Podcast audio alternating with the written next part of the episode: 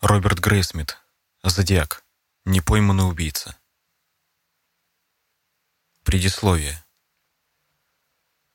Между Джеком-потрошителем и сыном Сэма не было в истории преступного мира фигуры, вызывающей больше ужас, нежели Зодиак. С 1968 года этот серийный убийца, облаченный в черный капюшон палача, терроризировал окрестности Сан-Франциско, рассылая в редакции газеты издевательски насмешливые письма и применяя хитроумные коды, оказавшиеся не по зубам профессионалам ЦРУ, ФБР и АНБ. В качестве политического карикатуриста Сан-Франциско Кроникл, крупнейшей газеты Северной Калифорнии, я имел доступ ко всем материалам, поступавшим в редакцию, каждому письму, каждой шифровке, каждому клочку окровавленной одежды очередной жертвы. Поначалу я испытывал настоящие потрясения. Поражали чисто внешние характеристики этих посланий, но со временем во мне созрела решимость распутать загадочный клубок, найти ниточку к личности убийцы, выйти на него. Когда выяснилось, что эта задача мне не по силам, я решил хотя бы собрать и обобщить всю доступную информацию — чтобы облегчить работу по обезвреживанию преступника. И тут я сразу же натолкнулся на препятствия. Во-первых, подозреваемые по делу и немногие уцелевшие жертвы оказались рассеяны по разным городам Соединенных Штатов. Испуганные свидетели скрывались, меняли фамилию до шести раз. Одну из свидетельниц я смог обнаружить, тщательно изучив почтовую марку на рождественской поздравительной открытке. Во-вторых, убийца орудовал в разных округах Калифорнии. Управление полиции, которых, движимые ревнивым недоверием к соседям, не спешили делиться друг с другом ценными данными. Я сводил воедино сведения, полученные из разных округов, из гаражей учетные документы, которые оказались в частных коллекциях. Мне доводилось спасать информацию от неминуемого уничтожения. Из всего этого многообразия данных постепенно начала вырисовываться личность Зодиака. К 1975 году, через несколько лет работы над этой темой, я обнаружил случай убийств — в которых Зодиак оказался вне подозрения. Выяснилось также, что одна из ранних его жертв знала настоящее имя убийцы. Эта женщина погибла, пытаясь сдать Зодиака полиции. Трудно просто, невозможно защититься от непредсказуемого убийцы-маньяка. Калифорния уступает по числу жертв серийных убийств лишь Нью-Йорку. Согласно данным Департамента юстиции, ежегодно от руки подобных преступников обрывается от 500 до полутора тысяч человеческих жизней. Преступление Зодиака — не просто убийство. Его жертвы представляли для преступника источник сексуального удовлетворения, достигаемого насилием. Выслеживание и нападение играли роль полового акта. В сознании сексуального садиста Зодиака любовь и насилие связаны в неразрывное единство.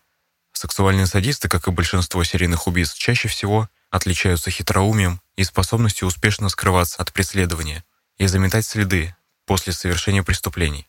Хотя никто не может сказать, что именно создает жестокого серийного убийцу, многие исследователи подозревают хромосомные отклонения или психологические травмы, полученные в раннем детстве. Страх перед жестокими родителями или сверстниками ведет к мочеиспусканию в постели, за ним следует клептомания и издевательство над животными. Половое созревание обостряет склонность к зародившемуся садизму. Жертвами зодиака стали не только те, кого он убил или ранил. Одержимость убийцы повлекла за собой череду разрушенных браков, загубленных карьер, подорвала здоровье замешанных в расследовании, а всего по делу привлекались в общей сложности более двух с половиной тысяч подозреваемых. Я хотел, чтобы моя книга помогла остановить убийцу.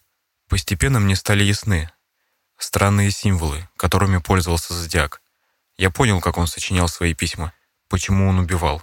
Понял даже, откуда взялся этот его символ — перечеркнутый круг, а также почему он облюбовал наряд палача. Книга эта отчет о двух десятилетиях противоборства маньяка и полиции, которое продолжается и по сей день. В ней обнародованы сотни скрытых ранее фактов. До сих пор полиция разрешала публиковать лишь фрагменты писем Зодиака, тогда как здесь я привожу полный текст всех посланий, направленных убийцей представителям закона. В некоторых случаях пришлось опустить фамилии свидетелей. Они известны полиции. Изменены также имена некоторых подозреваемых а также их личные данные, факты биографии, места проживания и тому подобное. Все эти изменения я оговорил в примечаниях. В главе об Эндрю Тодди Окере для удобства восприятия реконструирована часть диалога. Черная магия, страх смерти, криптография, убийца в капюшоне палача, не пойманный по сей день, таинственный человек в белом «Шевроле», которого многие видели, но никто не знает. Таковы составные части грандиозной мистерии Зодиака, наиболее ужасающие истории из всех, что я когда-либо слышал. Роберт Грейсмит. Сан-Франциско. Май 1985 года.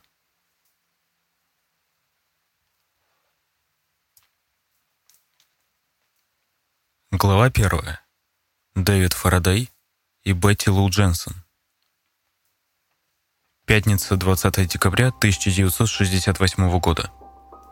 Дэвид Фарадей неторопливо вел машину между пологих холмов Вальеха, не обращая особого внимания на мост Золотые ворота, на яхты и глиссеры, мелькавшие в бухте Сан-Пабло, на четкие силуэты портовых кранов и дериков. Во время Второй мировой войны Вальеха разбух на военных заказах – Население резко возросло.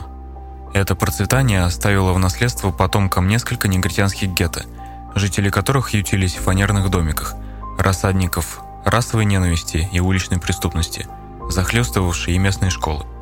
17-летний Дэвид, отличник и неплохой спортсмен, недавно познакомился с 16-летней Бетти Лу Дженсон и теперь виделся с ней ежедневно. В тот день в 5 вечера, будучи в гостях у друзей на Аннет-стрит, Дэвид и Бетти Лу договорились встретиться наедине. Им предстояло первое свидание. Ровно в шесть Дэвид сел за руль. По дороге он отвез сестру Дебби на занятия кружка «Радуга» в замке Пифи на бульваре Сонома. Он высадил там сестренку в 10 минут восьмого. Сказал ей, что они с Бетти Лу вечером собираются на Лейк Герман Роуд, где у друзей планируется вечеринка. После этого молодой человек вернулся домой, на Серену Драйв, в зеленой, крытой коричневой черепицей дом родителей, окруженный живой изгородью, подстриженными кустарниками, над которыми господствует громадный тополь. В 7.20 Дэвид уже вовсю готовился к свиданию. Надел голубую рубашку с длинными рукавами, коричневые вельветовые брюки, черные носки и светло-коричневые кожаные полуботинки. Застегнул на левом запястье хромированный браслет часов Timex и сунул в правый передний карман брюк доллары 75 центов мелочи. Прихватил чистый носовой платок и флакончик зубного эликсира. На безымянный палец левой руки надел перстень желтого металла с красным камнем. Распушил перед зеркалом челку и накинул бежевую спортивную куртку. В половине восьмого Дэвид попрощался с родителями и вышел. Вдохнул холодный зимний воздух, температура упала до 22 градусов по Фаренгейту и уселся в бежево-коричневый рамблер «Универсал» 1961 года выпуска, зарегистрированный на имя матери. Он вывел Рамблер на Fairgrounds Drive и направился к шоссе Интерстрейт, номер 90. Проехал по нему милю с четвертью, свернул на Хайзелвуд и ровно в 8 остановился у дома номер 123 по Риджвуд. Бетти Лу была под стать своему кавалеру. Отличные отметки, безупречная репутация. Родители девушки полагали, что юная парочка направляется на рождественский певческий вечер в Хоган-Хай, расположенную всего в нескольких кварталах от дома школу, где училась их дочь. Бетти Лу бросила последний взгляд в зеркало и поправила цветную ленту, придерживающую не спадавшие на плечи длинные волосы. Одернула короткое лиловое платье с белыми манжетами и воротничком, оттенявшим ее большие глаза и придававшим им таинственность. Кольнула взглядом носки черных туфелек с ремешком и навсегда покинула родной дом. Выйдя на улицу, девушка нервно оглянулась. За ней постоянно шпионил влюбленный в нее одноклассник. Просто не давал проходу. Мать однажды обнаружила открытую боковую калитку участка. Только вчера Бетти Лу жаловалась на назойливого поклонника сестре Мелоди. Поджидавший Бетти Лу Дэвид тем временем беседовал с Верном, отцом своей подружки. Семья Дженсонов прибыла со Среднего Запада, но сама Бетти Лу родилась в Колорадо, как и мать Дэвида – Молодой человек помог вышедшей Бетти Лу облачиться в белую меховую шубку. Девушка поцеловала отца и пообещала вернуться не позже 11. Они уехали в 20 минут девятого. До школы они немного не доехали. Ненадолго заглянули к Шарон, однокласснице Бетти Лу. А в 9 часов распрощались с нею, не уточнив, куда собираются далее. Примерно в то же самое время на Лейк Герман Роуд, на самой окраине Вальеха, Двое охотников на енотов, красный пикап которых стоял на ранчо «Маршалл», заметили у ворот водопроводной станции Бениши белый четырехдверный «Шевроле». Его ярко осветил фарами выезжавший из ворот станции грузовик. В половине десятого на этом месте случилось нечто странное. Здесь ненадолго притормозил спортивный автомобиль, в котором сидели парень и девушка. Оба они вдруг заметили, что проезжавший мимо в направлении из Бениши в Вальеха синий автомобиль, предположительный вариант, остановился, включил белые задние огни и внезапно, но неумолимо и угрожающе попятился на их машину. Перепуганный парень сорвался с места и, сопровождаемый вариантом, пустился на утек. Свернув к Бениши, он увидел, что преследователь продолжает свой путь по шоссе, более не обращая на них внимания. Ровно в 10 вечера Бингвешер, пастух ранчо Старый Борхес, пересчитывал свою атару восточнее водопроводной станции и тоже заметил белый «Шевроле» и «Форд» енотобойцев. Бетти Лу и Дэвид выпили Кока-Колы в забегаловке «Мистер Эд» и свернули на Коламбус Парквей, с которого Дэвид повернул направо, на узкую, извилистую Лейк Герман Роуд. Молодые люди миновали башни дорожно-строительной компании «Свар», экскаваторы, которые медленно пожирали бурый склон горы. Говорили, что якобы раньше здесь были и серебряные рудники, а недавно Давид слышал, что кто-то собирается отбывать тут ртуть. Сначала дорогу густо окаймляли небольшие фермы. Днем на склонах холмов пестрели коровы, щипавшие пожухлую зимнюю траву, но сейчас фары Рамблера выхватывали из тьмы лишь полотно дороги, да голые придорожные кусты. Дэвид и Бетти Лу направлялись на восток, к так называемой «уединенной аллее любовников». Время от времени сюда наведывалась полиция, предупреждая парочки об опасности парковки в столь отдаленном месте.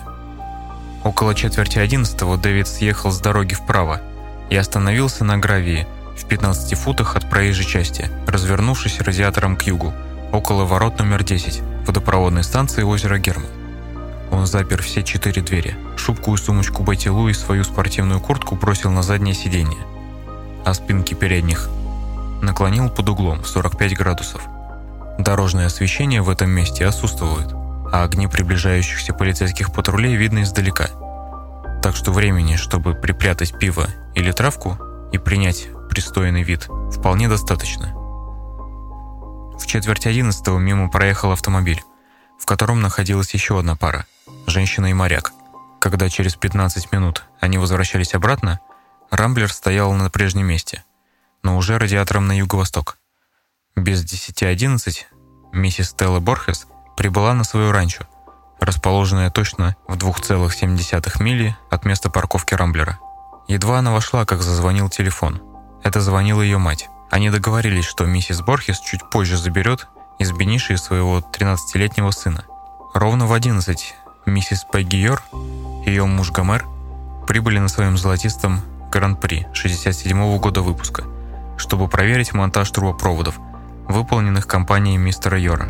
Миссис Йор заметила в Рамблере молодого человека и девушку, склонившую голову на его плечо.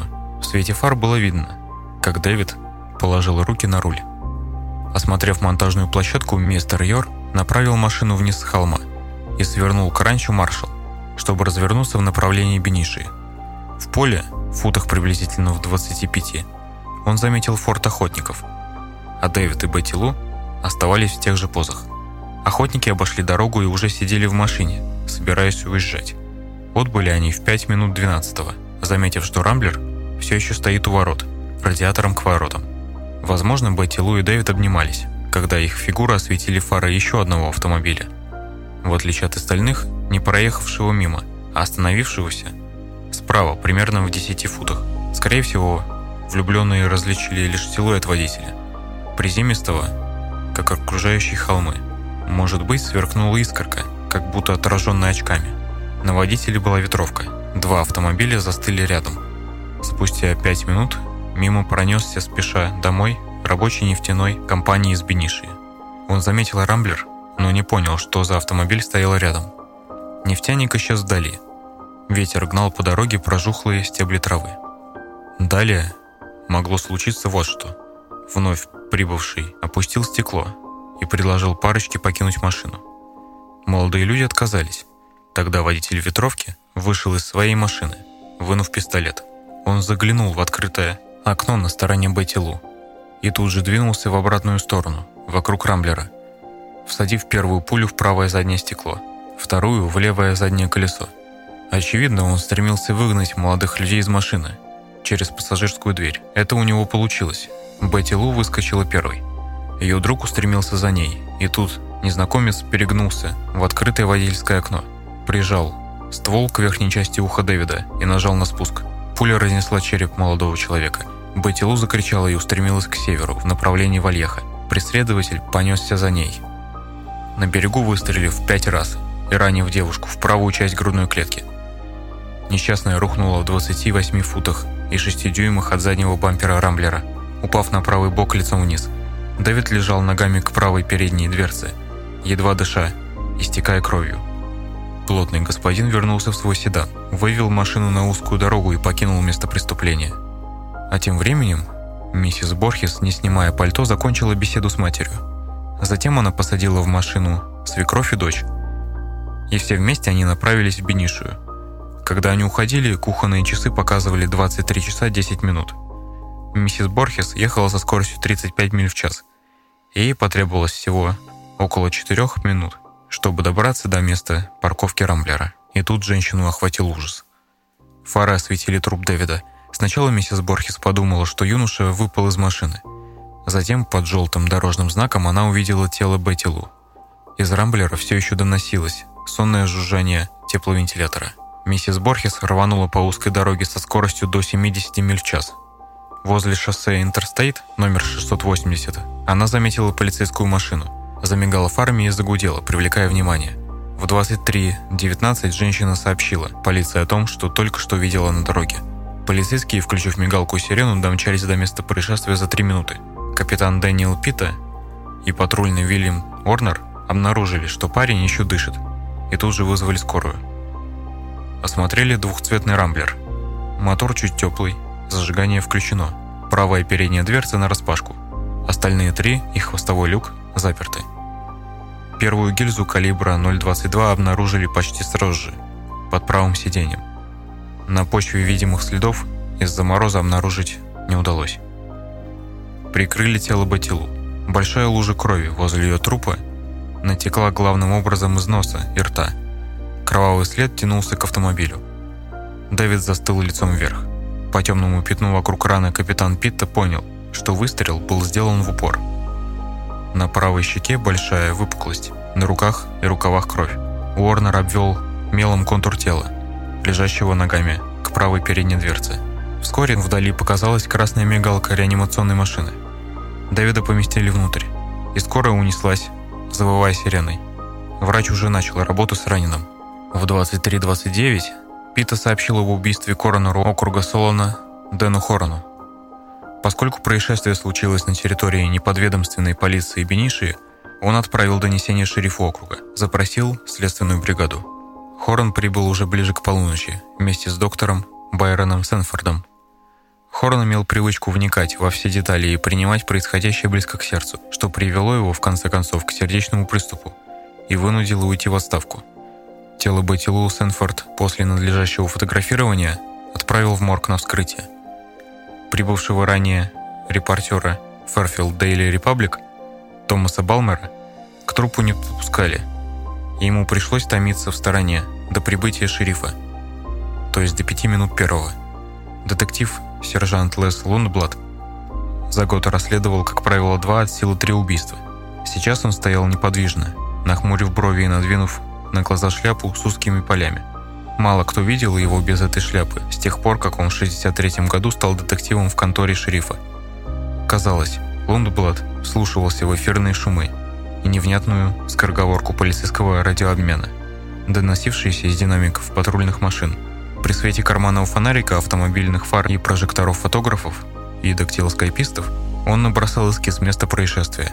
Своих подчиненных полицейских Баттербаха и Отермана Лундблад направил в больницу, чтобы те попытались допросить Дэвида. В 0.23 они прибыли в отделение интенсивной терапии, где медсестра Барбара Лоу сообщила им, что доставленный в больницу Дэвид Фарадей скончался еще 18 минут назад. Узнав о смерти пострадавшего, в больницу прибыл помощник шерифа Уилсон и запечатлел на фотопленке обожженное выстрелом ухо покойного, шишку на его правой щеке и пропитанные кровью волосы. А тем временем у озера Герман Полицейские трудились над отпечатками пальцев на рамблере. Проводили замеры, которые тут же фиксировал на бумаге детектив Лундблад и прочесывали местность в поисках возможных улик. Полиция оцепила место происшествия и досконально его обследовала, но тем не менее не обнаружила почти никаких следов. Возле очерченного умелым контура тела Дэвида нашли еще 9 стеклянных гильз, выброшенных из пистолета калибра 22 мм. Вероятнее всего марки JC Higgins 80 или High Standard 101. Винтовочные пули в медной оболочке изготовлены Винчестером не ранее октября 1967 года. На крыше автомобиля обнаружили след рикошета. Перед машиной нашли очень слабые отпечатки подошв. Чуть дальше – глубокий отпечаток каблука. Один из санитаров скорой ужаснулся количеству крови. В жизни такого не видел. Покачал он головой. Двойное убийство с особой жестокостью мрачно прокомментировал Лунблад. В 4 минуты второго Лунблад покинул место происшествия и направился в погребальную контору Colonial Chapels. Там он присоединился к Хорону и своим подчиненным, Баттербаху и Уотерману, наблюдавшим за осмотром тела Бетти Лу Дженсен. Удалил с трупа одежду. Когда он снимал с тела девушки розовые трусики, из них выпал и подкатился к ногам Лунблада какой-то маленький предмет – Детектив нагнулся и поднял с пола пулю калибра 22 мм. Молча продемонстрировал ее присутствующим и спрятал в коробочку из-под таблеток. Забрав одежду погибшей, он отправился в управление шерифа. Баттербах и Уотерман оставались в морге до половины пятого утра. Вскрытие Бетти состоялось в полдень. Дэвида на полтора часа позже. В 13.38 патологоанатом Широй обнаружил в правой части черепа покойного убившую его пулю, сплющенную кости. Пулю обернули ватой и направили детективу Лунплоду. Всего обнаружили 7 пуль, 4 из них не деформированные. Две пули исчезли где-то в окружающих кустарниках. На каждой пуле остались следы правой, по часовой стрелке нарезки. Там имелись 6 полей и 6 канавок, так называемая нарезка 6 на 6. При изготовлении стрелкового оружия в его стволе выполняется винтовая нарезка, которая при выстреле прихватывает пулю и заставляет ее вращаться. Это вынужденное вращение вокруг продольной оси симметрии придает пуле устойчивость. Она не кувыркается в полете. Прихватывая пулю, нарезка оставляет на ней следы, позволяющие однозначно сопоставить пулю с оружием, из которого она выпущена. Настолько же индивидуальные следы, оставленные на гильзе, извлекателем и выбрасывателем. Лунблад энергично вел поиск по нескольким направлениям. Своего рода ветвям следственного древа. Работая чуть ли не круглосуточно, он прикинул соотношение расстояния и времени пути от домов подозреваемых и свидетелей до места происшествия – а последний день жизни жертв на основе информации, полученной от 34 допрошенных, реконструировал с точностью до минуты. Детектив тщательно допросил знакомых и родственников погибших, а также всех подозрительных местных жителей, в том числе и 290 граждан, состоящих на учете в психбольнице Напы. От родных Бетти Лу Хорон узнал о преследовавшем ее однокласснике и о том, что этот парень как-то пригрозил сосчитать кости Дэвиду. Хорон доложил обо всем Лунблду, но, увы, этот подозреваемый отгородился герметичным алиби. Вечер убийства он перед этим весело отметив день рождения своей сестры до 11 вечера беседовал с полицейским. Прислушивались также и к сигналам от населения. Ищите черную машину без всякого хромоникеля. Но мотив преступления по-прежнему оставался неясным.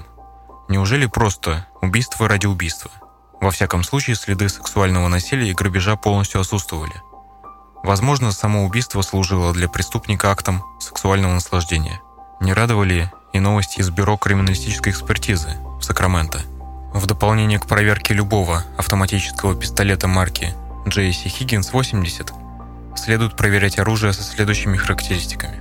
Гильзы. Вмятина от полукруглого байка в положении стрелки 12 часов. Слабые отметки. Извлекатели в позиции стрелки 3 часа. Очень слабые отметки выбрасывателя в позиции 8 часов. Последние могут быть не всегда различимы. Ствол оружия и пуля. Правая нарезка 6 на 6. Отношение полей и канавок 1 к 1. Плюс канавка около 0,56 дюйма. Поле около 0,60 дюйма. Из-за отсутствия достаточно ярко выраженных индивидуальных свойств, однозначная идентификация оружия может оказаться сложной, если не невозможной. При исследовании одежды обнаружено одно отверстие в передней части, ближе к центру, и пять отверстий в правой верхней части спины. Дымовых и пороховых осадков вблизи отверстий не обнаружено, за исключением самого верхнего на спине. Возле этого отверстия найдена одна частица пороха.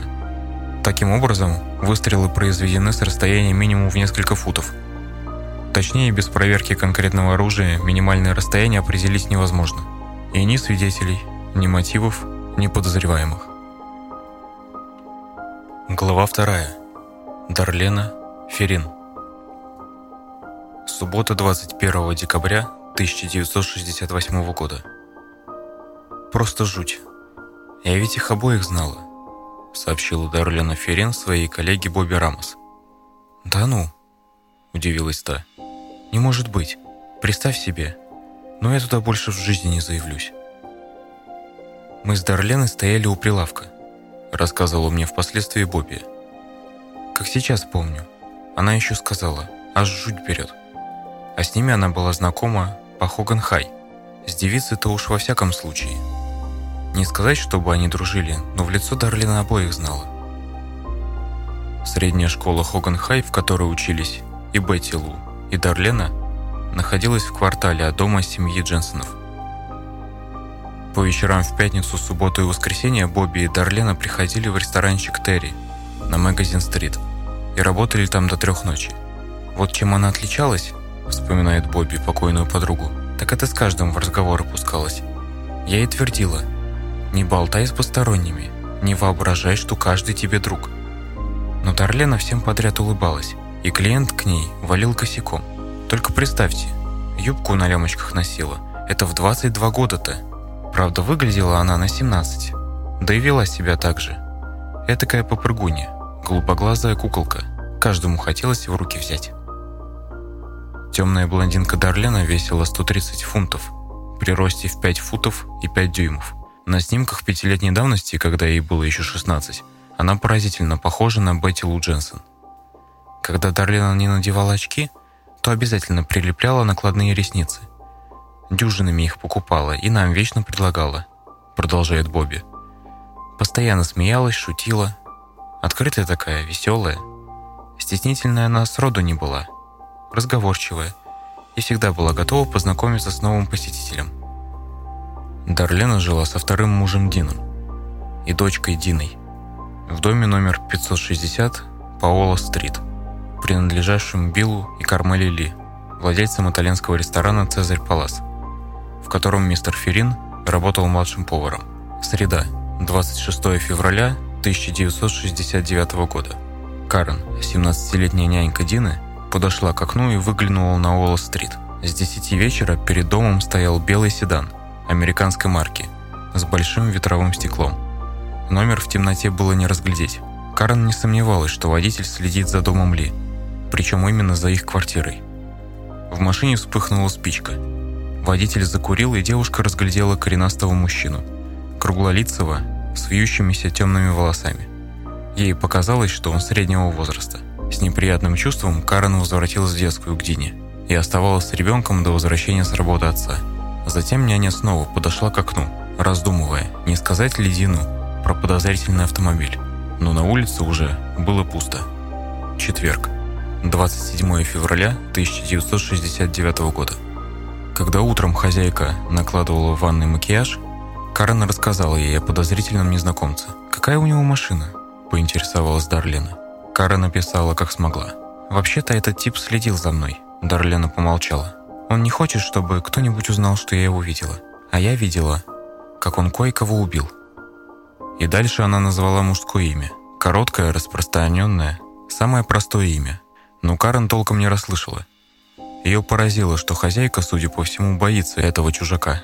Когда вечером Дарлина появилась у Терри, ей сообщили, что о ней справлялся какой-то плотный парень. Суббота, 15 марта 1969 года. Пам Суэннон, младшая сестра Дарлена, уже дважды находила на пороге дома Феринов пакеты, но не видела, кто их оставлял. В тот день она открыла дверь. Как раз когда человек в роговых очках опускал на ступени третий пакет – она видела этого человека раньше. Он сидел за баранкой белого автомобиля, подъезжавшего к дому. И он мне сказал, вспоминает Пам, чтобы я ни за что не заглядывал в этот пакет. А потом он сел в машину и сидел там долго-долго. Когда вернулась Дарлена, продолжает Пам, она первым делом спросила, не было ли чего для нее. Я отдала сестре пакет, и она тут же ушла с ним в комнату. А когда я спросила, что там, она мне ничего не сказала. И как-то вся мгновенно изменилась. Нервная стала. Телефон забрала с собой. Кому-то названивала, а меня почти сразу отвезла домой. Позже Пам узнала, что в первой посылке лежали серебряный пояс и кошелек из Мексики, а во второй – яркая ткань, из которой Дарлена хотела сшить себе спортивный костюм. Бобби Рамос полагала, что это подарки Джима, первого мужа Дарлена, присланные из какой-нибудь оказии. Джим женился на Дарлене через пять месяцев после увольнения из форта Сан-Франциско по подложным документам, где значится под именем Филлипса. «Бог мой, до чего же сестра его боялась?» вспоминает Бобби Рамос. Бобби Оксном, работавший с Дарленой в телефонной компании в Сан-Франциско, сообщил следующее. Дарлена опасалась этого Джима. Похоже, она даже с ним наедине оставаться боялась. Они одно время снимали у нас квартиру, но их выставили, потому что Джим таскал при себе пистолет. А нам это очень не нравилось. Замечание в скобках, что револьвер у первого мужа, миссис Ферин, был калибра 22 мм. Пятница, 9 мая 1969 года. Дарлена и Дин купили за 9,5 тысяч долларов дом, номер 1300 по Вирджиния-стрит. Их новое жилище располагалось неподалеку от управления шерифа Вальеха. Суббота, 24 мая 1969 года. После того, как Карен приняла участие в мероприятии по очистке и окраске нового владения Феринов, она окончательно решила оставить работу няньки в этом семействе.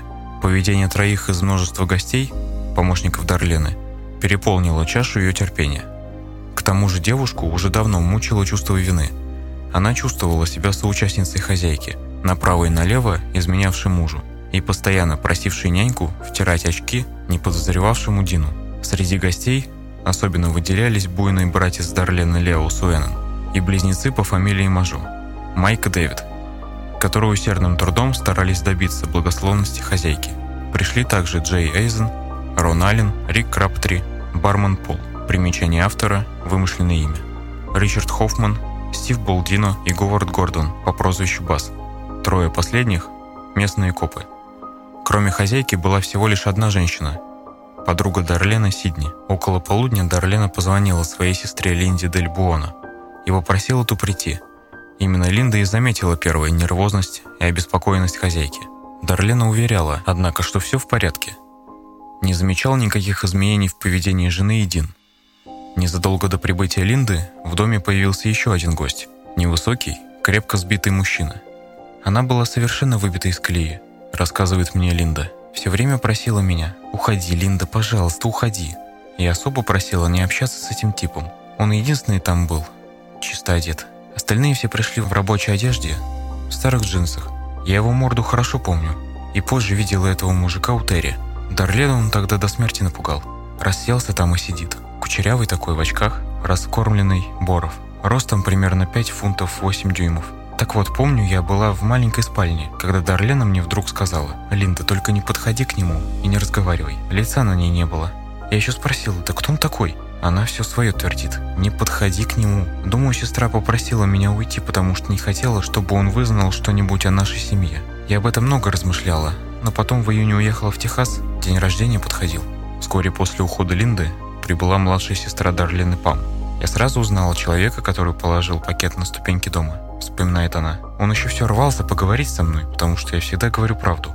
Дарлена очень обеспокоилась, испугалась, что я лишнее сболтну. Он что-то спрашивает, а она перебивает. «Пам, я тебя не буду больше приглашать, если ты немедленно не перестанешь болтать». Одет он был прилично. Очки такие мощные, бородавка на большом пальце. Мне почему-то кажется, что она с ним познакомилась на Вирджинских островах, что-то еще такое о наркотиках. Народ все время сновал туда-сюда, но меня сестра больше в ту комнату не пустила. Кто-то сказал, что, мол, Дарлену преследуют, но она тут же замяла тему. Никто мне ничего не сделает. И точка. Очень уж она была уверена в себе. Хотя и перепугана тоже. Я еще спросила, «Дарлена, ты чего-то боишься?» А она опять, «Никто мне ничего не сделает». Когда Пам покинула дом, в нем еще оставалось 14 человек – и прибывали все новые гости.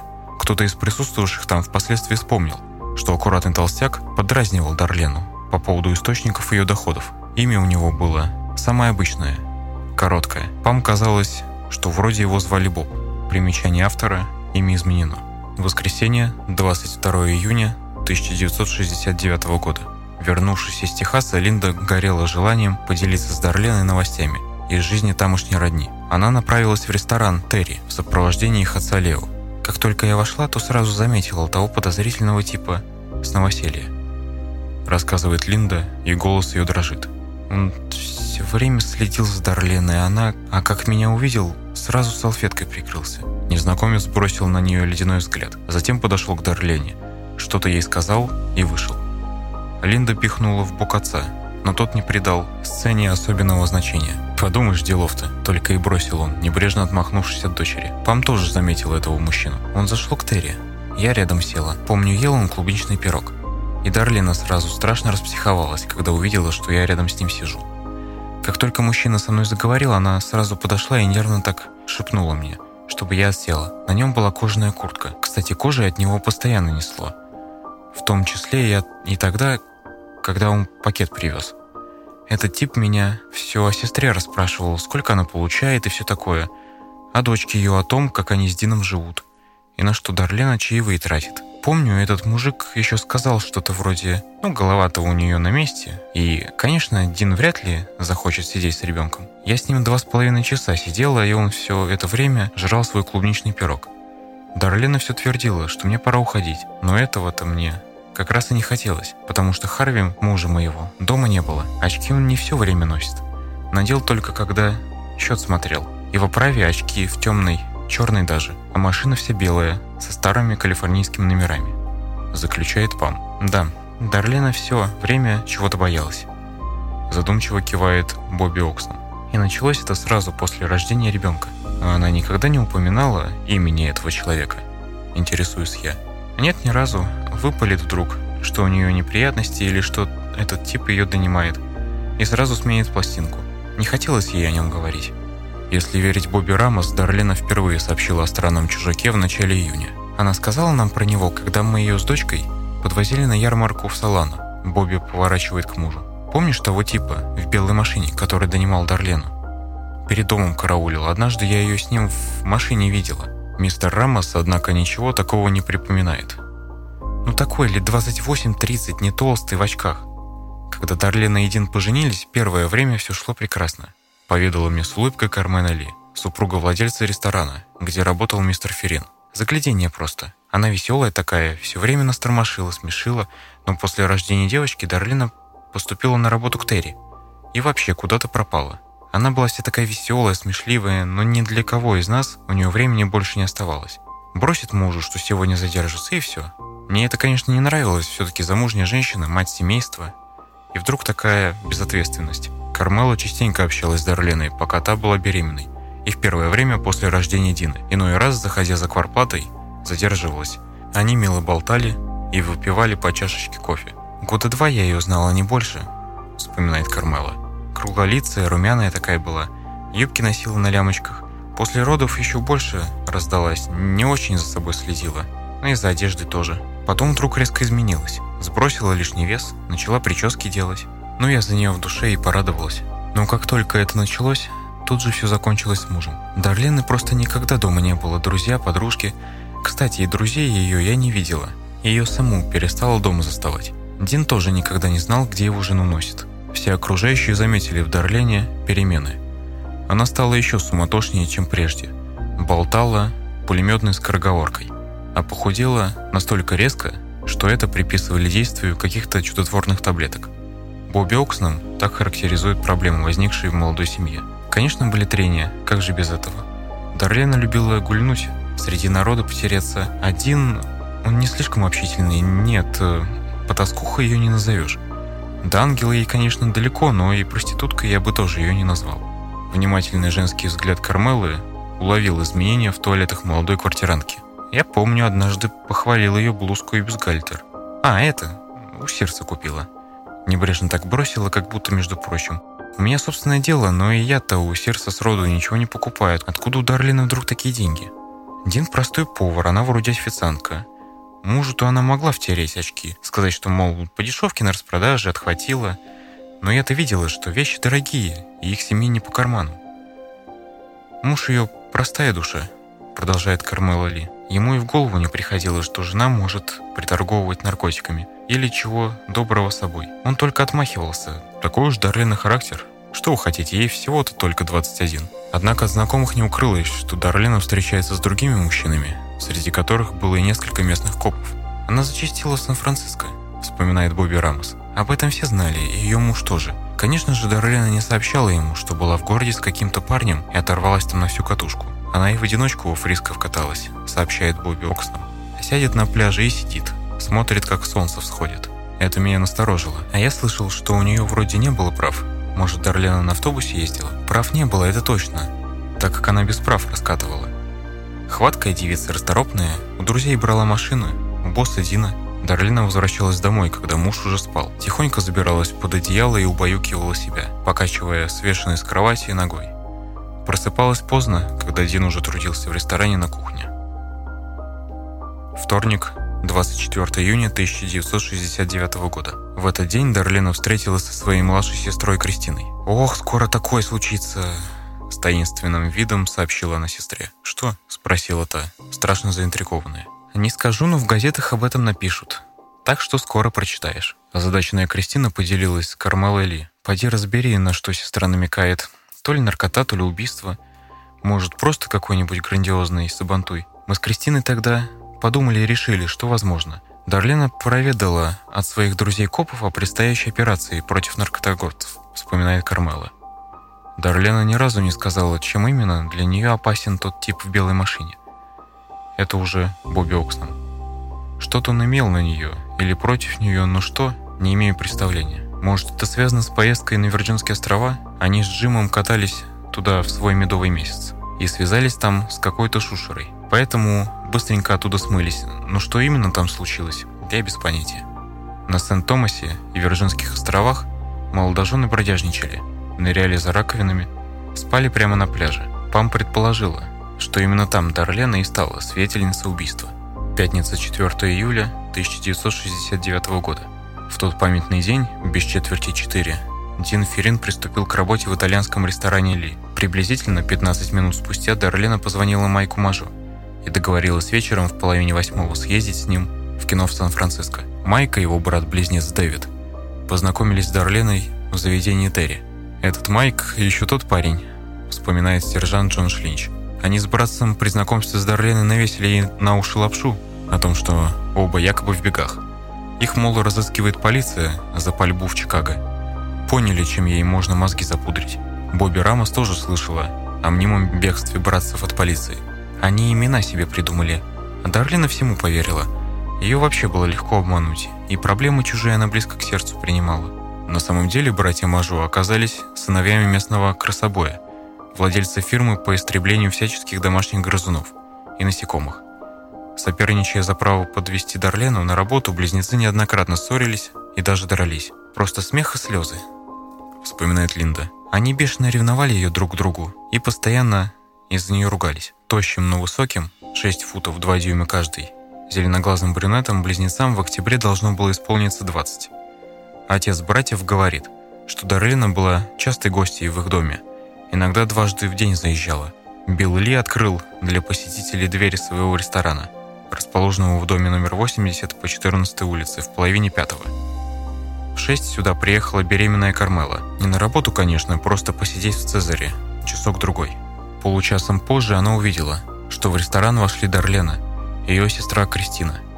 На Дарлене было наглухо застегнутый на молнию спортивный комбинезон, сплошь усыпанный красными, белыми и синими пятиконечными звездами. Они зашли повидать Дина перед поездкой на остров Мэр, где по случаю 4 июля проводился морской парад. А еще Кристина была участницей конкурса «Мисс Фейерверк», так что они планировали вечером подняться на борт корабля. Дарлена сказала, что у их знакомых там якобы свое судно, так что им с сестрой обеспечено место. «Вот и все, что я знаю», – рассказывает Кармела Ли. «Когда вернетесь?» – спросил Дин. «Я сегодня пригласил к нам в гости народ из ресторана. Часам к девяти вернусь», – заверила Дарлена. «Подготовь нам фейерверк», – попросил муж. «А мы после полуночи заявимся». «Будет сделано». Она собиралась прокатиться на яхте, а потом вернуться домой и устроить фейерверк, рассказывает Кармела. Возбужденная была такая, что за друзья, что за судно она не сказала. Чувствовалось, что Дин беспокоится. Боится, что жена не приедет, а он нас уже пригласил. Без четверти семь Дарлена зашла в заведение Терри и рассказала Бобби о предстоящей вечеринке. Она тарахтела без умолку, вспоминает Бобби Рамос. Остановилась у кассы и трещала, как сорока, что Кристина обязательно станет мисс Фейерверк, что у них дома сегодня вечеринка и что она меня приглашает. Я в конце концов пообещала прийти, но Дарлена на этом не успокоилась и все продолжала болтать. Тогда Харли, наш управляющий, подошел и шуганул ее. «Кончай, мол, отвлекать народ от дела». Он не сердился, привык уже к ней. Дарлина ушла в семь, на прощание пообещав, что потом еще забежит. Через час Дарлина позвонила Майку, сказала, что она сейчас с Кристиной и что позже перезвонит. Вернувшись с острова Мэр, она снова зашла в Цезарь, откуда в четверть одиннадцатого вечера позвонила няньке узнать, как дела. Нянька сообщила, что у Терри ее кто-то искал. На стоянку возле заведения Терри Дарлена выехала в половине одиннадцатого и около десяти минут беседовала с кем-то из знакомых. Выйдя вместе с Кристиной на стоянку, она недолго поговорила с каким-то мужчиной в годах, сидевшим в белом автомобиле. Тон беседы был явно напряженным. Кристина запомнила, что собеседник сестры сидел в автомобиле, который показался ей больше по размеру и выпущенным раньше, чем Карвейр самой Дарлены, 63-го года выпуска. После этого Дарлина в полном молчании отвезла сестру к дому семейства Суэннон. Затем она вернулась домой и узнала от няньки Джанет Лин, что ей несколько раз звонил какой-то пожилой мужчина. Он не назвался, но сказал, что ему обязательно надо поговорить с миссис Ферин. Дарлена сменила свой, осыпанный звездами комбинезон на другой, шитый из ткани, оставленный на крыльце загадочным человеком из белого автомобиля. Она разбудила дочь, поиграла с ней и сообщила Джанет, ее подруге Памеле, что сегодня предстоит вечеринка, и скоро придут гости. Дарлена собиралась отвезти няньку с подружкой домой и вернуться, чтобы убрать в доме. Девушки уже сидели в машине, Дарлена с дочерью на руках направлялась за ними, когда зазвонил телефон. Миссис Ферин бегом вернулась и сорвала трубку. Окончив разговор, она попросила няньку посидеть с ребенком, еще примерно до четверти первого. «Мне надо еще фейерверк привезти для гостей», — объяснила она. Нянька с подружкой вылезли из машины, и Дарлена исчезла. Сначала она направилась на восток. Доехала до Джорджия-стрит. До Бичвуд-авеню, там свернула влево к дому Майка. Номер 864 по Бичвуд, находившемуся примерно в четырех с половиной кварталах от дома Бетти Лу Дженсен. Майк жил к западу от Хоган-Хай, а Бетти Лу чуть южнее. Дарлен остановила машину, выключила мотор и замерла. Майк тут же выскочил из дому, оставив телевизор и свет включенными, а дверь распахнутой. Дарлена включила зажигание и нетерпеливо махнула Майку. Бронзовый корвеер рванулся с места. И тут же из тени деревьев выделился светлый автомобиль, последовавший за ними. Майк заметил преследователя – за нами кто-то увязался. Дарлина увеличила скорость и понеслась по Оквуд. Свернула вправо на Спрингс-Роуд и направилась к Коламбус-Парквей. В том же направлении, что и Лейк Герман-Роуд. На часах было без пяти двенадцать. Преследователь не отставал. Дарлена попыталась затеряться на боковых улицах, но тщетно. Майк бормотал. «Прямо-прямо не сворачивай». Они приближались к самой окраине. Еще в черте города, в четырех милях от центра Вальеха, находился Blue Rock Springs Golf Course, другой излюбленный влюбленными парочками закоулок. Дарлена свернула на стоянку и через 72 фута врезалась в бревно. Двигатель заглох. Этот участок находился в двух милях от места убийства Дэвида и Бетти Лу, но далеко не столь уединенный. Рядом располагается площадка для игры в гольф. Справа – небольшая рощица. Через секунду на стоянку ворвался второй автомобиль, внешне похожий на карвейр Дарлены – Водитель выключил фары и остановился в 8 футах слева. Перед ком примерно на уровне заднего бампера Карвейра. Майку показалось, что это Falcon 58-59 годов выпуска со старыми калифорнийскими номерами. За рулем сидел мужчина. «Ты его знаешь?» – прошептал Майк. «Неважно», – запинаясь, пробормотала Дарлена. «Не бойся». Двигатель второго автомобиля тут же взревел, и он рванулся прочь. Майк облегченно вздохнул но через пять минут машина вернулась. На этот раз ее водитель остановился сзади слева, причем с включенными фарами. Майк невольно вспомнил, что точно таким же образом к нему однажды подкатил полицейский на этой самой стоянке. едва он это подумал, как тут же вспыхнул яркий свет, как будто их осветил полицейский прожектор. Преследователь вышел из машины с мощным ручным фонарем, подошел к преследуемым и тут же выключил свет. Майк заметил, что у него плавучий лодочный фонарь. В полной уверенности, что это полицейский, Майк пробормотал. Копы нагрянули. «Готовь документы».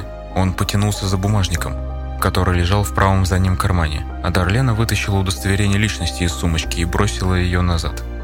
Человек с фонарем подошел к открытому окну пассажирского сиденья и снова включил свет, ослепив сидящих в корвеере. Майк услышал металлический звук, увидел вспышку и дым, услышал оглушительный грохот, почувствовал невыносимый жар от удара пули. Юноше показалось, что кровь внутри него взорвалась. А еще он почему-то подумал, что несмотря на оглушающий звук, пистолет, похоже, снабжен глушителем. За этим выстрелом последовали другие. Дарлена упала на руль, сраженная пулями, пронзившими тело Майка, и пулями, выпущенными в нее. Два ранения в правую руку, два в левую, пять пуль попали в спину, разворотив легкий и левый желудочек сердца. Майк заскреб пальцами по дверце и с ужасом обнаружил, что ручки на месте нет. Истекающей кровью он оказался заперт в автомобиле, а преступник, опустив голову, удалялся к своей машине. Майк завопил, что есть мочи. Убийца, уже открывший дверцу своего автомобиля, обернулся. Свет из кабины осветил куртку морского образца и лицо нападавшего. Широколицый, без очков, от 26 до 30 лет. Волнистые, светло-каштановые волосы, подстрижены коротко, по-военному. Полноват, но не чрезмерно. Вес приблизительно фунтов 195-200. Около 5 футов и 8 дюймов ростом. Примерно на голову, выше корвера. На брюках складка. Брюшко Майк тоже заметил. Убийца вернулся, чтобы завершить свое дело. Нагнулся к открытому окну корвера и дважды выстрелил в Майка, задрыгавшего ногами, чтобы хоть как-то защититься и перевалившегося назад через спинку сиденья. Еще два выстрела в Дарлену, и человек с пистолетом вернулся в свою машину, рванул с места, взметнув гравий, и исчез. Раненый в левую ногу, правую руку и в шею Майк с трудом перевалился на переднее сиденье, открыл дверцу снаружи и вывалился из машины, истекая кровью. Одна из пуль вошла в правую и вышла из левой щеки. Прошила челюсть и язык. Он даже не мог кричать, чтобы позвать на помощь. Из машины доносились стоны Дарлены. В восьми сотнях футов от места происшествия в квартире при гольф-клубе 22-летний сын сторожа Джордж Брайант никак не мог заснуть из-за давящей жары. Он лежал на животе на кровати и смотрел через открытое окно в парк. До его слуха издали доносились смех и хлопки фейерверка. Но внезапно молодой человек услышал где-то неподалеку выстрелы и почти сразу вскочил в автомобиль и рванул вперед. К сожалению, место, на котором остановился автомобиль Дарлены, закрывали деревья. А тем временем трое подростков, Дебра, Роджер и Джерри, потеряли свою знакомую. Покинув праздничное гуляние в центре Вальеха, они подъехали к Blue Rock Springs Golf Course. Бегло окинув взглядами стоянку, ребята заметили машину Дарлены, но решили, что там их подруги никак быть не может, и уже собирались было удалиться. Но тут вдруг услышали крик. Дебра развернула машину, и фары осветили катавшуюся по земле окровавленную человеческую фигуру. Девушка подъехала ближе, подростки выскочили из машины. «Что с вами?» «Ранен». Едва смог выдавить Майк.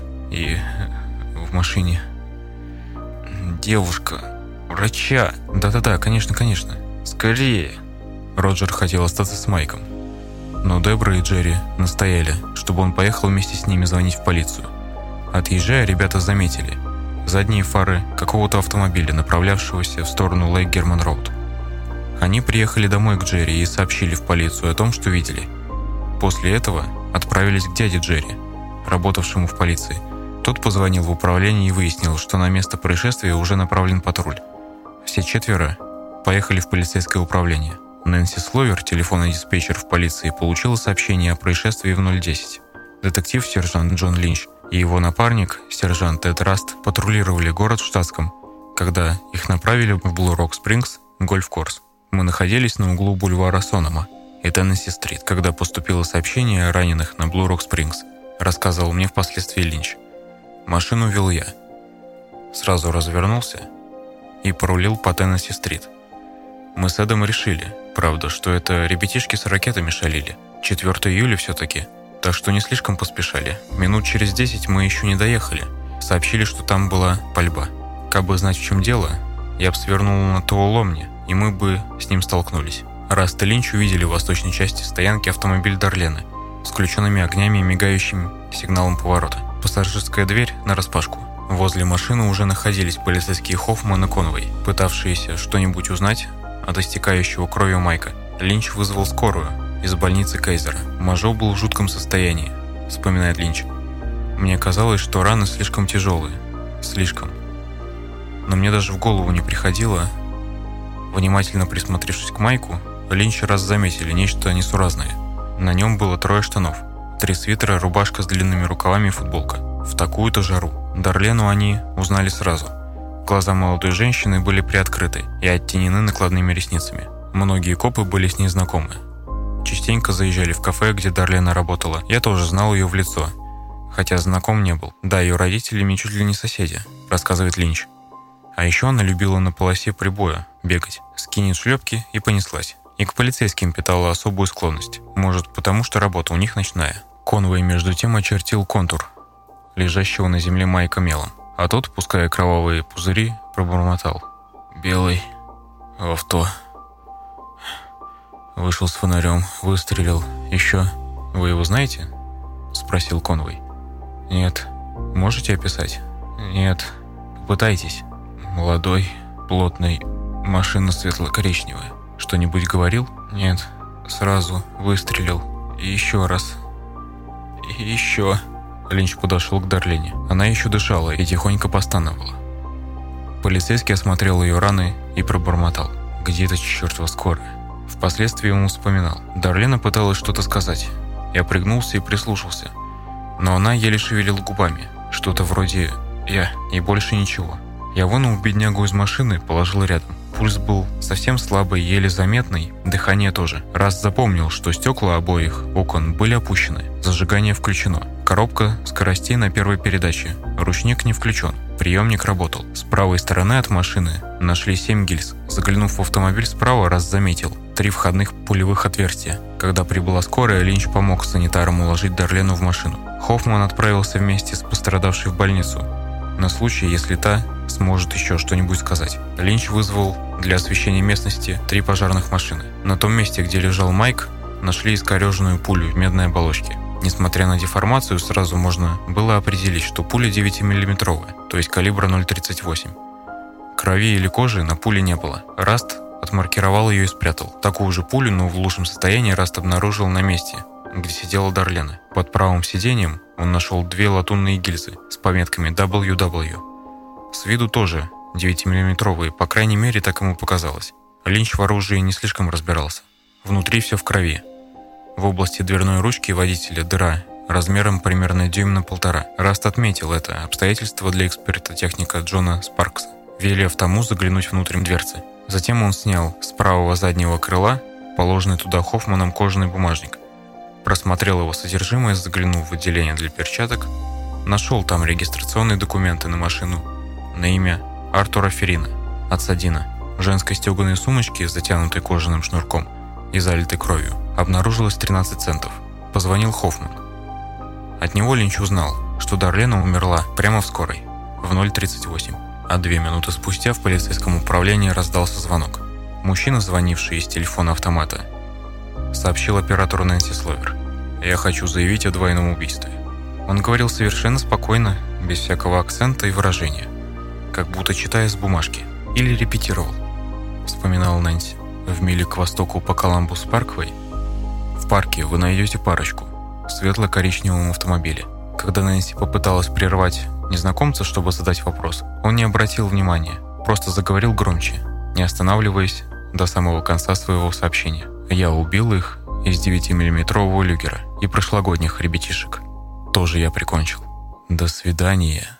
В последнем слове прозвучал оттенок насмешки. В трубке щелкнуло, их разъединили. И вот уже Нэнси слышит лишь сигнал зумера. Повесив трубку, убийца не сразу вышел из освещенной будки автомата. Телефон в будке внезапно зазвонил. На звук обернулся средних лет ободранный негр, тащившийся мимо. Он увидел коренастого мужчину, снявшего трубку и оставившего ее болтаться на шнуре. Мужчина отвернулся и исчез в ночной тьме. В 0.47 удалось установить, что звонок сделан с угла Туаломни и Спрингс-Роуд. Автомат находился напротив конторы шерифа и наискосок от маленького зеленого домика Дарлены и Дина. Муж погибший еще не вернулся с работы. Дома находились лишь маленькая Дина и ее нянька с подружкой. Полиция оповестила отца Дина, владельца Корвейра, в котором и случилась эта трагедия. Таким образом, Артур Ферин первым в семье узнал о смерти Дарлены. Позвонили в дом Мажо, и не получив ответа, направили туда патруль. Полицейский Шрам с напарником доехали до Бичвуд-стрит, вышли из машины и осторожно приблизились к дому, дверь которого оставалась распахнутой настежь с того момента, как из нее выбежал Майк. Везде горит свет. Вопит телевизор. И ни одной живой души.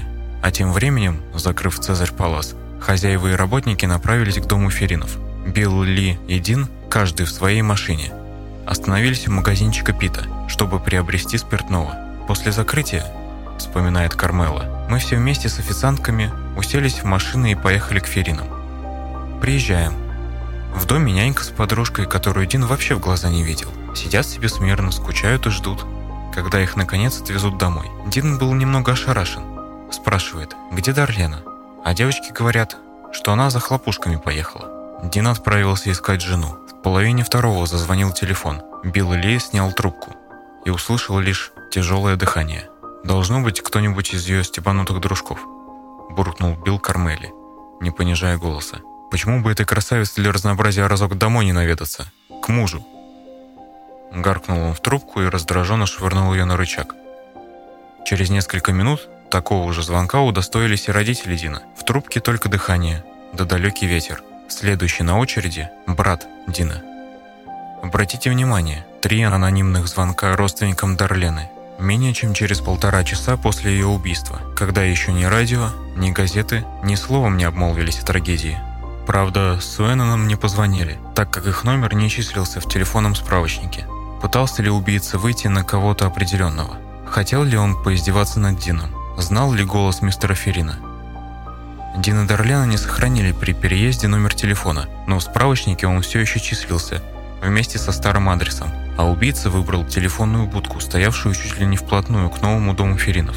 Наконец, около двух часов ночи вернулся муж Дарлены, рассказывает нянька Джанет. Он рассказал, что отвезет нас домой. Вид у Дины был расстроенный и обеспокоенный.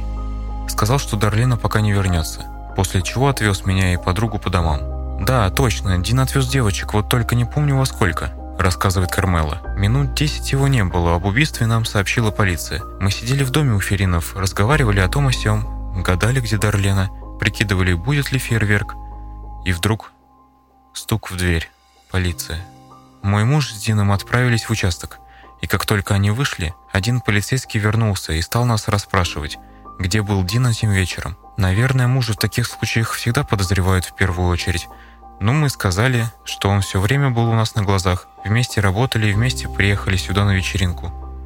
«А что случилось?» – спросила я. Коп сказал, что в Дарлену еще какого-то парня стреляли. «Что с ней?» «Она убита». «Вот это да». Мы все были просто в шоке. Один ничего не знал, пока не добрался до полиции. Там Дина и Ли допрашивали в течение часа, стараясь добыть как можно больше информации. Кармела продолжает свои воспоминания. «У нас есть сведения, что у вашей жены были внебрачные связи», сказали полицейские Дину, а тот и слышать об этом не желал. Он не хотел в это верить, ему ведь и раньше постоянно твердили «Друг, ты бы получше следил за своей женой». А он в ответ «Моя Дарлена ничего плохого не сделает, нет у нее никаких любовников». Просто она молодая и хочет повеселиться. Дин ее любил и всегда защищал, когда люди осуждали. А после того, как это произошло, если кто-то о ней говорил плохо, он просто замолкал и замыкался в себе. Дин знал не больше, чем любой из нас. В последний год она ему совсем ничего не рассказывала. Билл заявил в полиции, что не имеет представления, как и по какой причине мог хотеть смерти Дарлены. Официальный допрос Билла Ли осуществлялся в 28-й комнате полицейского управления Вальеха.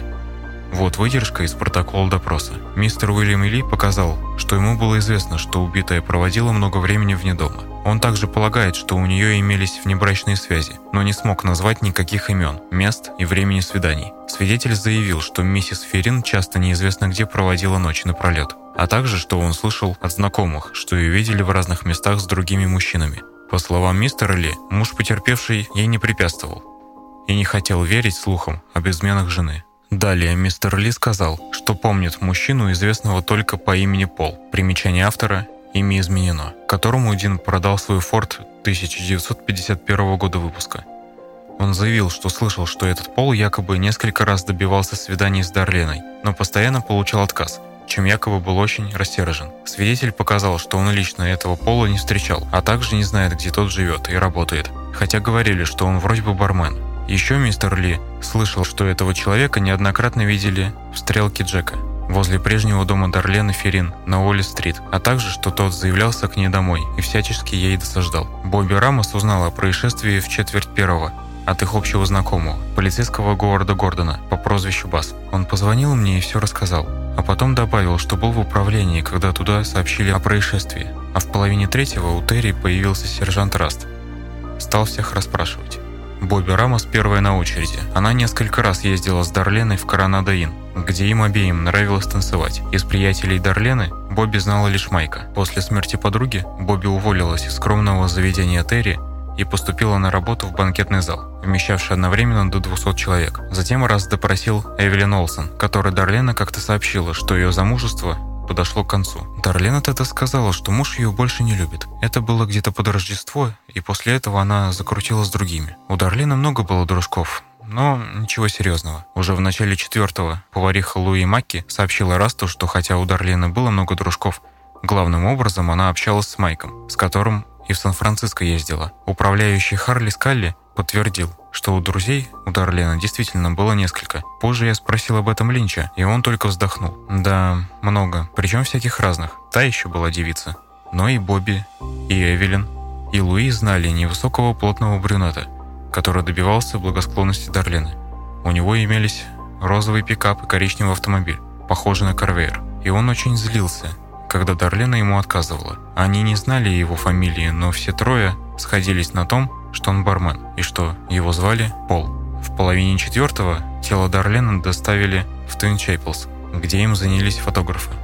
«Я беременная тогда была», — вспоминает Линда, сестра Дарлена. «Прихожу в морг, а она лежит там у них на столе, и мне заявляют, ваша сестра еще не готова, но я вся на адреналине. Я сказала, хочу ее видеть сейчас, и ворвалась туда и потрогала Дарлену, и теперь никогда не забуду это ощущение. Как будто камень или кукла, и волосы в крови, и во рту кровь, хотя рот зашили. Может, и не стоило мне туда лезть, но я сделала, как хотела. Линч в 7 утра был все еще на Blue Rock Springs. Мы искали все, что можно было найти. Эд Круз сделал зарисовку местности. Добыли совершенно недеформированную пулю. Она прошла сквозь тело, не задев костей, и застряла в сиденье. Детективы нашли 9 9-мм гильз и 7 пуль различной степени сохранности в медных оболочках. Так как выстрелов было минимум 9, а без перезарядки и все 13, то в качестве оружия убийца почти наверняка использовал Браунинг. Смит Вессон выпускает модель М59, модифицированный 9-мм парабеллум с емкостью магазина в 14 патронов. Он также используется и в качестве полицейского пистолета. Все другие полуавтоматические пистолеты – Стар, Смит Вессон Астра, Лама, Нойхаузен, Зброевка, Хускварна, Эсперанса и Парабеллум, Люгер, снабжены магазинами на 7-8 патронов. Браунинг модели 1935 года FNGP-35, выпускаемый в Канаде, John English Company со Второй мировой войны и используемый канадской армией, имеет 13 патронов, уложенных в магазине ступенчато в два ряда. Раз приехал на Blue Rock Springs вместе с Линдой, все еще не опомнившись от шока, ее мужем, Линда сказала, что ближайшими друзьями Дарлены были Сью, кузина Дина Бобби, некая блондинка из ресторана Терри и мужчина, известный ей как Боб, постоянно привозивший Дарлене подарки из Тихуаны. Упомянула она также и Пола. Пол пытался завязать с Дарленой отношения, но он ей страшно не нравился. Он очень аккуратный, невысокий, толстоватый, волосы темные, приезжал часто. Невероятно эмоциональный. Линч беседовал с отцом Майка в ночь убийства, находившимся в мотеле Кентвига. Тот сообщил, что в пятницу Дарлена навещала их несколько раз. Брат Майка, по словам мистера Мажо, вот уже больше месяца жил в Лос-Анджелесе, но это еще следовало проверить. В 8.25 утра Майка начали оперировать. Скрепили поломанную челюсть, в левую ногу имплантировали три металлических штыря. Все шили и загипсовали. Удаленную из бедра пулю в стеклянной бутылочке направили Линчу. Операция на руке оказалась особенно сложной из-за множества осколков. Разрывы ткани и языка делали невозможной ясную речь. В половине девятого технический эксперт Джон Спаркс приступил к работе над карвейером в полицейском гараже. В четверть двенадцатого Линч Раст вошли в дом Суэннонов. Отец Дарлина сообщил, что не знает ни о каких врагах дочери, однако заявил, что ему иной раз казалось, что она Мажо побаивается. Оглушенного наркозом и медикаментами Майка все-таки решились допросить в больнице. Едва шевеля языком, он пробормотал Линчу, что темно было, трудно разглядеть, и попытался ответить на вопросы. Полиция получила хоть какую-то информацию. Дарлена заехала за мной без 20.12. Мы оба хотели есть, поэтому отправились по Спрингс-Роуду к западу, но до мистера Эда не доехали. Я предложил свернуть в Блу-Рок Спрингс, потолковать. Из конфиденциального источника я узнал об одном важном изменении версии Майка. Юрист Сью Эрис утверждает, что виделась с потерпевшим в больнице. По ее словам, Майк Мажор рассказал, что Дарлена в его присутствии ругалась возле заведения Терри с каким-то мужчиной, и что этот мужчина последовал за их машиной до Блу Рок Спрингс, где ссора продолжилась, и что в них стрелял этот самый человек. Майк якобы также сказал Сьюэрос, что преследователь ехал за ними от самого его дома. На последующих допросах Майк сообщил, что убийца был в синей рубашке или свитере, весил около 160 фунтов, волосы зачесывал вверх и назад. Такая прическа называется помпадур. Автомобиль – светло-коричневый «Шевроле». Сестра Дарлены, Пам, сообщила мне, что Майк, которого она навещала в больнице, сказал, он подошел и выстрелил. Он знал Дарлену, потому что назвал ее по имени. Близкие знали ее как Ди, и убийца тоже ее так назвал.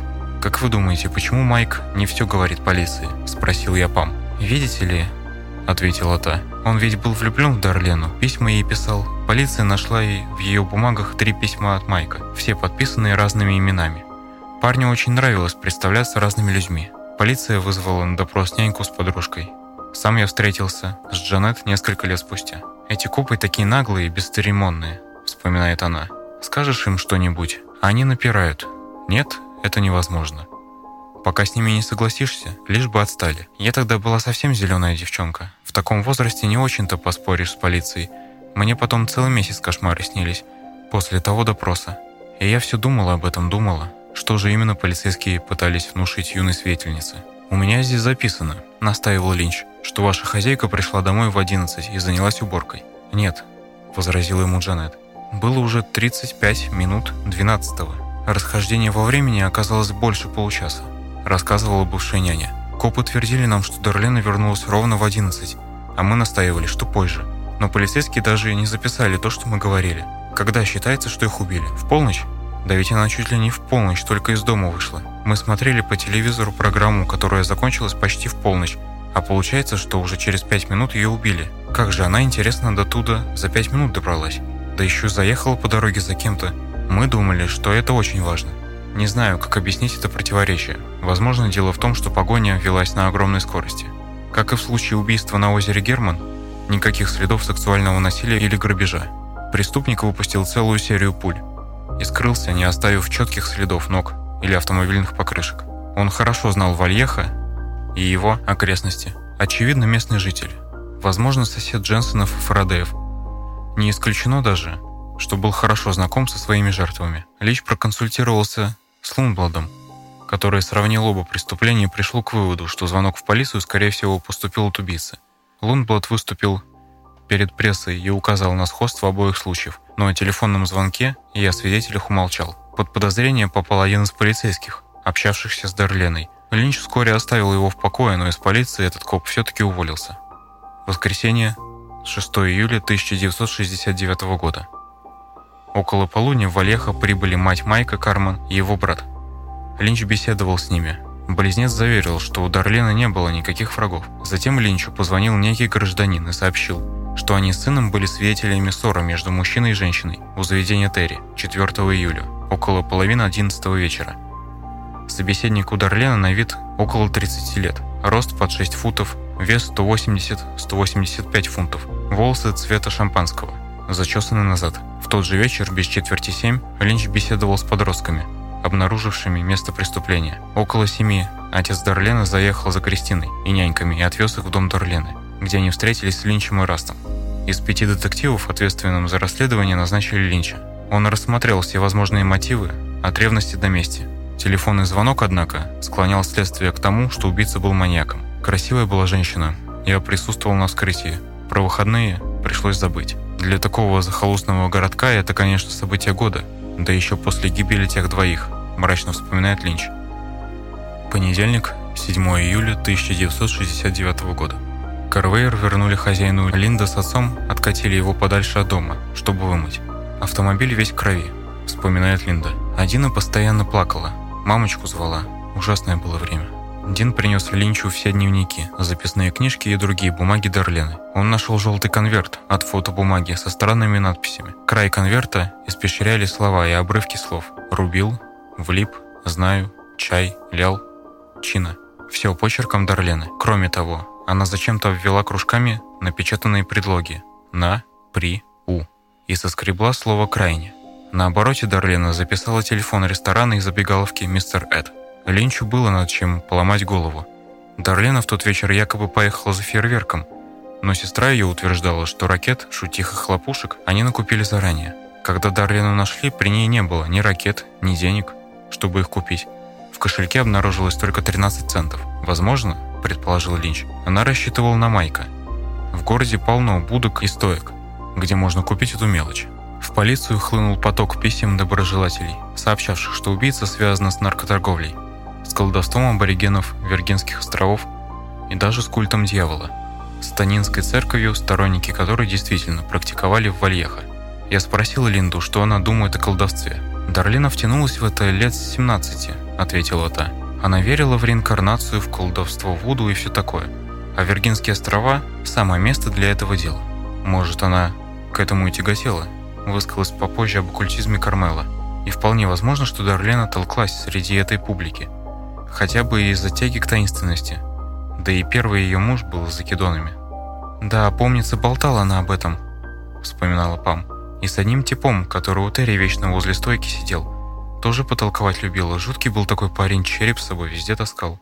Уставится в череп и вещает, завывает. Свеча горит, потрескивает, воск капает. Но никаких ритуалов. Да ее просто бы друзья засмеяли.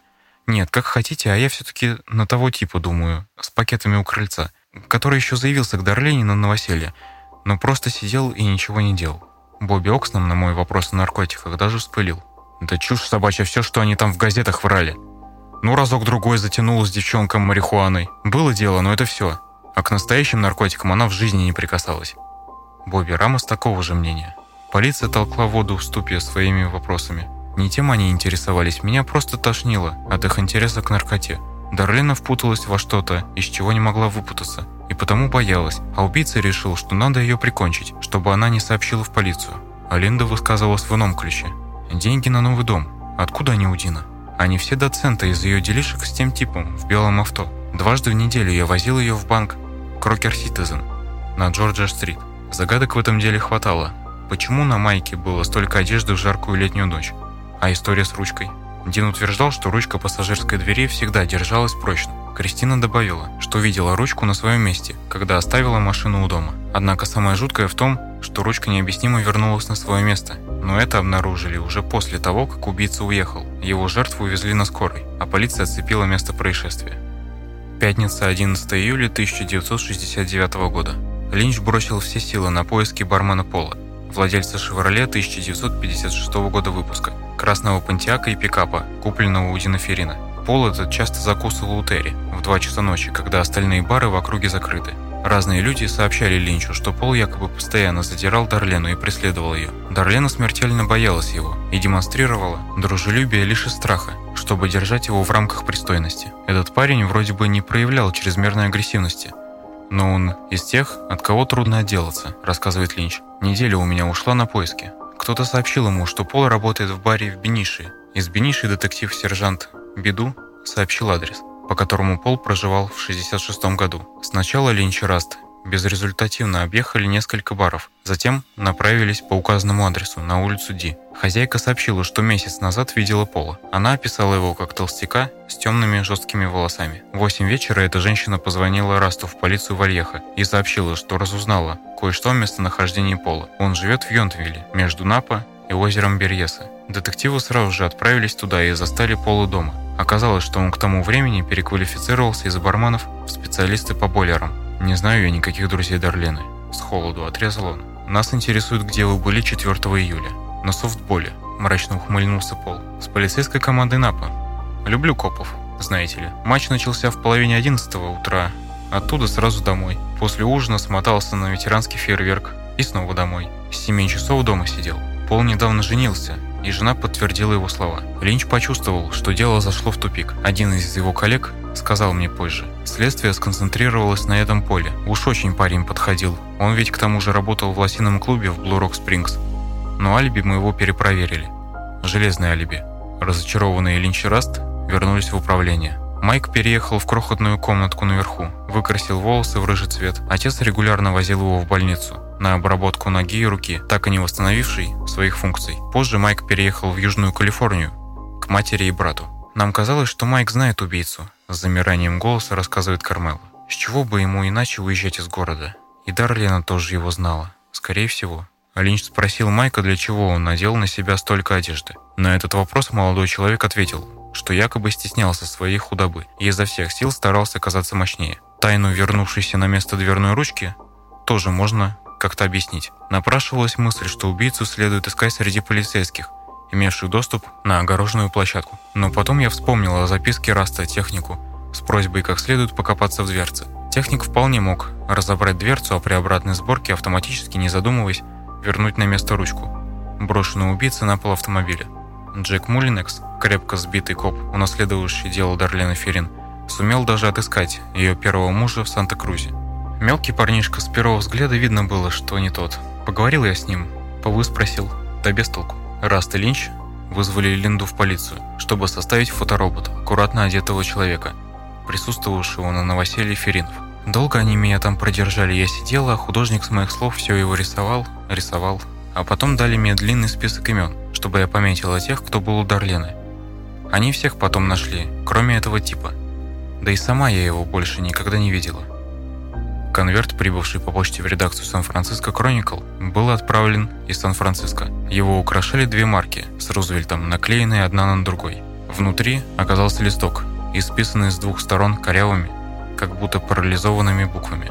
Местами, особенно к низу первой страницы, строки к концу сползали вниз. Буквы мельчали и корежились. К листку прилагалась третья аккуратно начерченная от руки криптограмма, состоящая из странного вида символов.